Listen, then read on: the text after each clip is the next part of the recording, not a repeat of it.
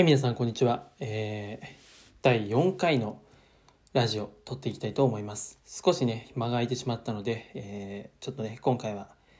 しっかりと話していきたいと思います。えー、今回のテーマは、ライターに求められる資質は書くスキルだけかというお話をしていこうと思います。えこれはですね、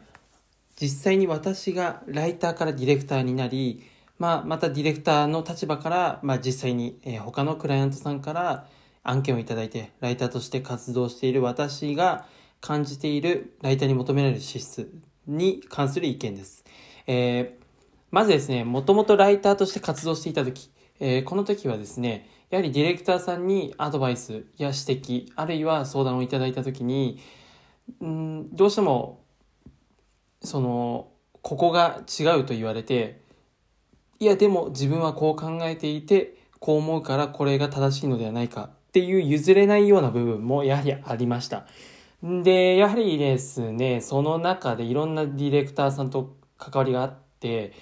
基本的に指摘されて、えー、指摘された時には、あの、一旦向こうの、えー、意見を取り入れ、えー、そして解釈、えー、理解しようとして、その上で自分の意見を伝えると。で、その意見を伝えた時にディレクターさんの方で、あ、そうなんですね。えー、じゃあそれはこんな感じでしていきましょうとか、あるいは私がそもそもそこの解釈を間違っていて、ただ、ここのメディアの記事では、こういったテイストでやっていきたいからこうしてほしいですっていうのを改めておっしゃっていただいた時には、ああ、じゃあそういうことかっていう感じで、あの、実際に修正とか過失をしていました。ただ、えー、ライター側からしてやりにくいディレクターさん、あるいはもうその案件ごと切ってしまったような、え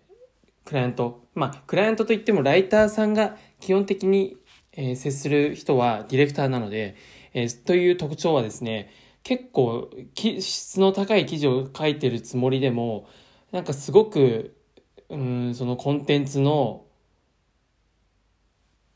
文章の書き方ではなくコンテンツそのものに対してすごくオリジナリティを求められたり、えー、で、それに対して文字単価のアップですね、を要求しても、そこまでぶっちゃけ、これ単価に見合わないよね、と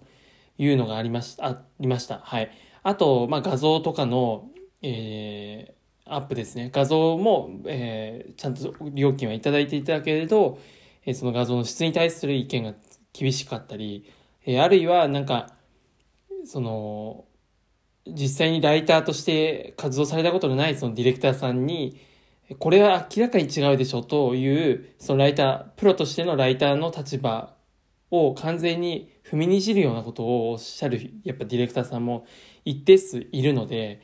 あとそうですね、やす、あの、踏み倒しというか、安くやってもらおうみたいな考えてる方もいるので、そういう方は、あの、お断りした方がいいなというふうに思います。えー、これはもう本当にライター初心者さんから中級者に上るぐらいの間に結構、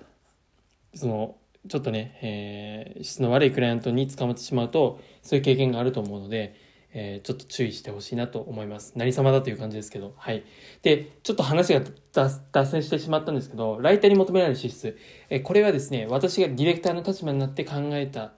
えー、思ったことなんですがやはりディレクターさんの種類としては基本的にその内製化、企業が内製化して、実際にその、まあ、企業内部にウェブディレクターとか、えー、そういう人材を抱えている場合はですね、ある程度その、フォローが効くというか、ディレクターさんをフォローする人が周りにいたりするので、そのライターさんを結構抱えていても、そのディレクターさん以外の補助がいて、えー、回るというね、えー、仕組みがある感じがします。でも、えー、その個人で入ってる私のようなフリーランス系のディレクターさんが企業の間に立ってメディアの運営をしているとかっていう場合はですね、やはりこの個人のフリーランスのディレクターさんにすごくやっぱ負担がかかってしまいます。えー、まあ、これはいろいろと SEO コンサル、SEO ですね、SEO 系のコンサルティングとは別にディレクションを行うっていう立場の人もいれば、えー、ディレクションを、あの、記事のその選定とか人材のえー、人にね、記事の構成を考えて送って、それをチェックして、えー、ワードプレスに、サイトにアップするまでの流れのディレクションですね。から、えー、SEO のコース、SEO のコンサルティングまで、えー、クライアント側に行うっていうね、えー、人もいるので、まあ私なんかその立場なんですが、やっぱりそういう人は非常に結構忙しいというか、他にも考えることがあったりするので、どうしても、あの、手が回らなくなりそうに感じてしまう時があるですね。うん、実際には手が回るんですけど、なんか例えば、納期、いついつまで、納期を例えば10日までにお願いしますと言って、えそれをこう回したライターさん3人いるとして、まあ、ちょうどその9日とか10日に一気に記事が送られてきて、それを見て、チェックして、えー、記事をサイトにアップして、そして、えー、また新規の記事を、ご依頼すると。その時にやはりキーワードを考えたり、どういう流れで、えー、動線を張るかとかっていうのも考えないといけないので、それをね、3本とかってなると、まあ割と大変になるんですね。そこはディレクターの責任でもあるんですけど、で、そういうね、ディレクターの悩みを、悩みがあるので、そこを解決してあげられるライターさんっていうのは非常に、あの、需要が高いというか、継続されやすい、あるいは、あの、もうディレクター側としては話したくないライターさんになるなというふうに感じてます。実際私がそういうふうに思っていますね。はい。で、まあ、そのために何を考えるかというとですね、ディレクターさんがに指摘されたこととか、なんかここら辺雰囲気的に多分自分でやっちゃった方がいいんだろうな、みたいな。で、ここまでやるんで、ここのお金くださいみたいな、そのコーティングとか、コーディングした上でサイトまでのアップとか、あるいはなんかその meta description とか、えー、H2 のキーワードだけお渡しいただいて、あと重要ポイントだけ言ってくだされば、えー、構成から文章を全部作ります。っていうようなライターさん、えー、とか、あとそのメディアの全体をリサーチして、大体こんな感じの流れに持っていきたいんだなっていうのを把握した上で、まあ、記事の書書ですね、リンクを貼ったりとか、流れを作ったり、文章の流れを作ったりとかっていうことをできるライターさんっていうのは、ディレクターさん、ディレクター側からすると非常に助かる存在になります。はい。で、まあ、そのためには何が必要かというと、最近ですね、まあ、いろんなライターさんを見てきて思うのは、書く力があるだけではダメだなと。えー、まあ、その遂行力、えー、このディレクターさん、ここら辺困ってないから、メディアのここを目指してんだな、みたいな、その感覚とか、あの、その、うん、推察力っていうのは重要ですけど、それ以上にコミュニケーション能力ってめっちゃ大切だなっていうふうに思います。えー、これはやっぱり指摘させていただいた内容とか、ご相談させていただいた内容に対して、ただ修正する。ただ、あの、言われた通りに、まあ、相談に対して、まあ、それでいいんじゃないですかっていうのではなく、一、意見をね、やはりいただいたり、あるいはそのご指摘して、ご指摘した内容に対して、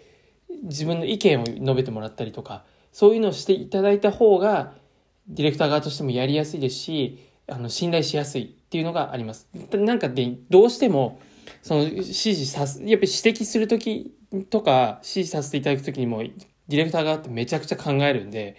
やはり下手なことは言えない、そういう責任はあると感じてる。私は少なくとも感じてるんで、その点、なんかそういう、こちら側としても考えた意見を投げてるんで、なんかしっかりと、その意見を返してもらった方が気持ちいいですし、なんかその仕事をしていて、やはり楽しいというか、あの、同じゴールに向かう仲間として、あの、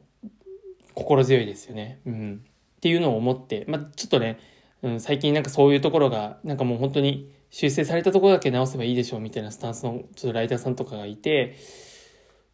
ちょっと、うん、思うところがあったというか、自分は今まで、私の場合はもうライ、そのディレクターさんからどんなことを言われたとしても、基本的に自分はこう考えてるっていうことをしっかり伝えた上で対応してきたので、でそれでも理不尽だなという感じる場合は、もう断らせていただいた。